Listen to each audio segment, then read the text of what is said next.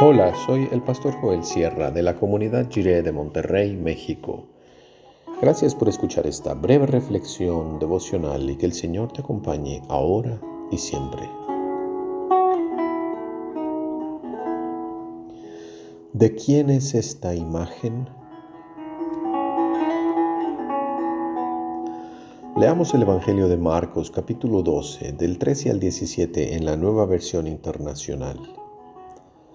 Luego enviaron a Jesús algunos de los fariseos y de los herodianos para tenderle una trampa con sus mismas palabras. Al llegar le dijeron, Maestro, sabemos que eres un hombre íntegro, no te dejas influir por nadie porque no te fijas en las apariencias, sino que de verdad enseñas el camino de Dios. ¿Está permitido pagar impuestos al César o no? ¿Debemos pagar o no?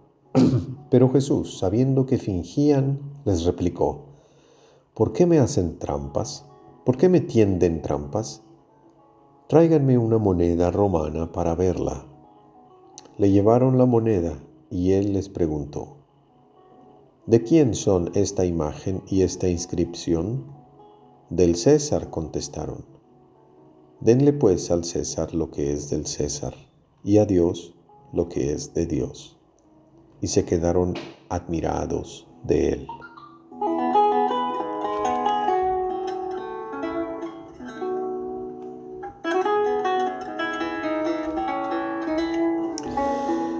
Fariseos y herodianos eran enemigos entre sí, con posturas opuestas en cuanto al trato con los poderes extranjeros. Sin embargo, ambos grupos veían a Jesús como una voz crítica que a ambos los llamaba al arrepentimiento. A los fariseos por su hipocresía y su pretensión de pureza, y a los herodianos por su desfachatez y abusos de poder.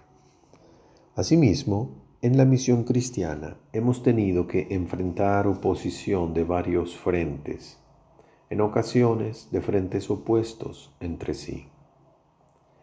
Ellos se acercaron al Señor Jesús con la intención de tenderle una trampa y con la respuesta que recibieron tuvieron la mejor lección de su vida.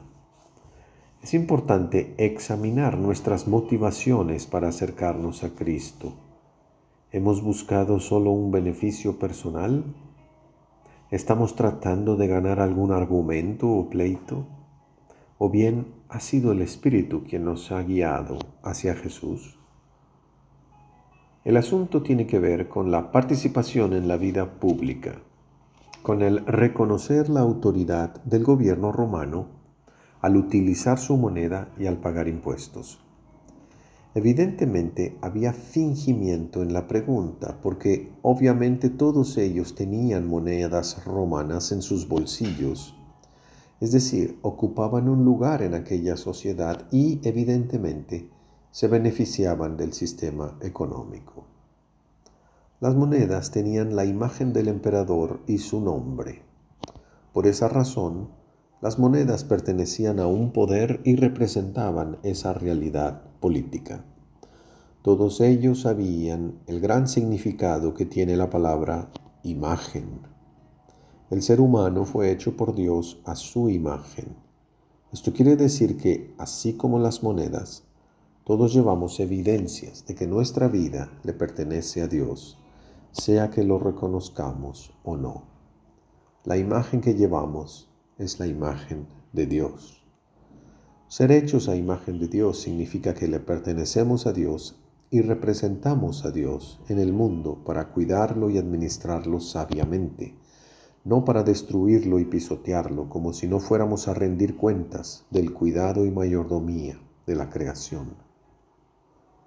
Ser hechos a imagen de Dios también significa que tenemos la vocación de implementar en nuestra vida la vida de Cristo, quien es la imagen perfecta de Dios. Darle al César lo que es suyo es relativizar el asunto político y no dejar que éste domine absolutamente nuestra vida. Darle a Dios lo que es suyo es maximizar la realidad de Dios en nosotros, porque todo es de Dios.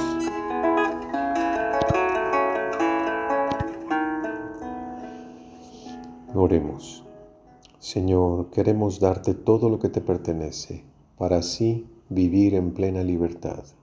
Amén. Cuando Cristo manda como Rey, nuestra vida experimenta gozo profundo e inefable.